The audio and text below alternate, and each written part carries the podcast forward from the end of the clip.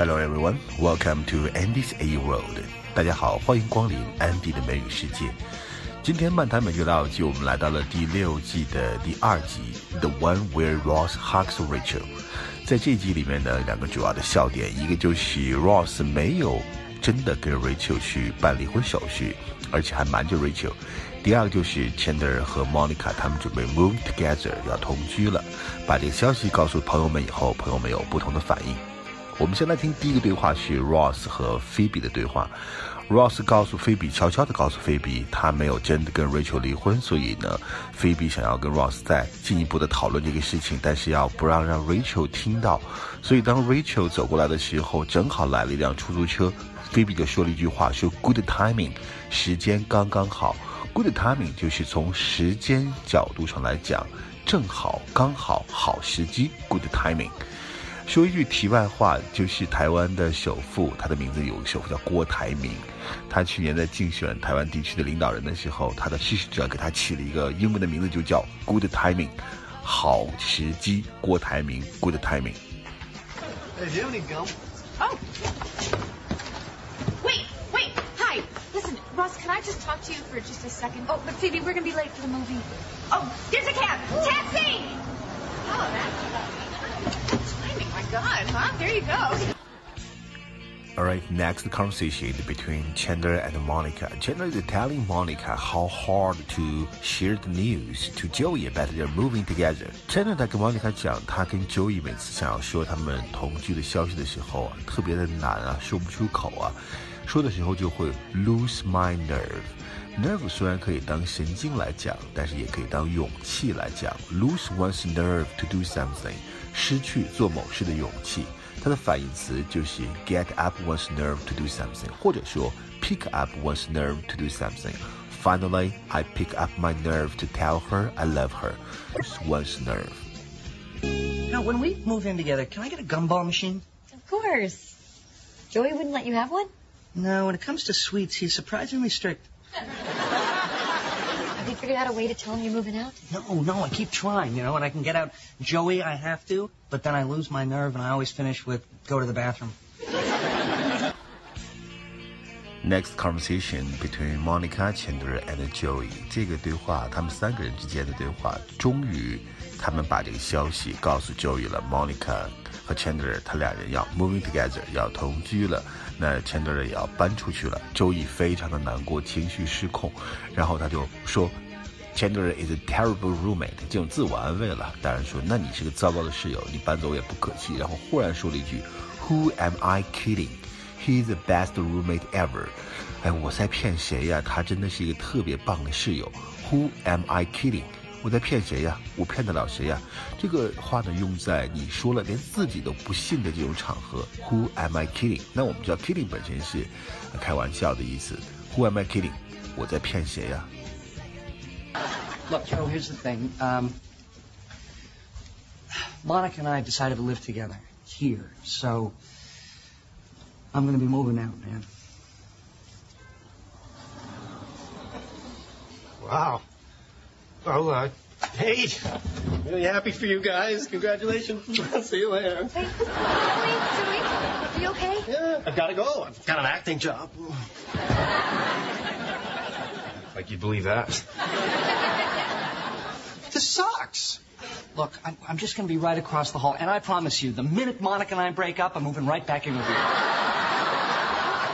Okay, look, look, look. Uh, if you're going to be moving in with him, I feel that it is my responsibility to tell you the truth about him. Okay, he's a terrible roommate. Terrible. He uh, forgets to. Um, he uh, al- always, he always. Uh, oh, who am I kidding? He's the best roommate ever. 好，接下来我们听到 Ross 在得知 Monica 和 Chandler 要同居的时候，说了一句 “My best friend and my sister shacking up”。这边这个短语 shack up，s h a c k，shack。shack I just gotta tell her I have to get it over with. I've told Ross and Phoebe, and she's the only one left. Okay, that's it. So everybody knows it's official. We're moving in together. No turning back. Are you scared? Are you? No? Wow, that was my scariest voice. You're very brave. 下面这个对话，Monica 和 Chandler 把同居的消息告诉 Rachel，而且说要住在 Monica 这个公寓里。Rachel 误以为说他们三个人要住在一起了，所以到最后他唱了两句歌词。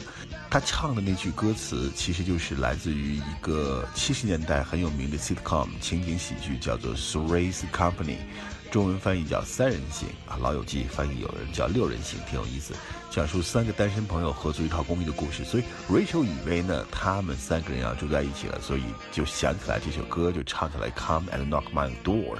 Monica 唱 We'll be waiting for you，就大家明白，这里面他套用的是《三人行》里面的主题曲。Okay, listen, um, Chandler and I are going to live together. Here.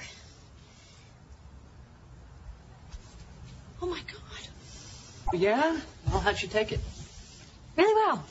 Yeah. Surprisingly well. Yeah, she, she didn't cry. She wasn't angry or sad. And you're upset because you didn't make your best friend cry? I mean, all I'm asking for is just a little emotion. Is that too much to ask after six years? Then what, are, are Rachel and I not as close as you guys? I mean, did we not have as much fun? Don't I deserve a few tears? then when we told Joey, he cried his eyes out. Hey! Did not cry my eyes out. Come on, it's like the end of an era. No more J-Man and Channy. Okay, I gotta ask, who calls us that?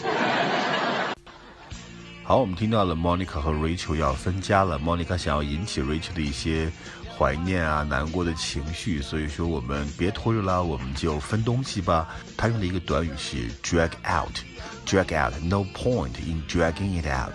drag out 就是拖延，拖延 drag out。For for example, a company that was willing and able to drag out the proceedings for years，一家愿意并且能够把进程拖延多年的公司。drag out 拖延拖着。 Hey! Hey.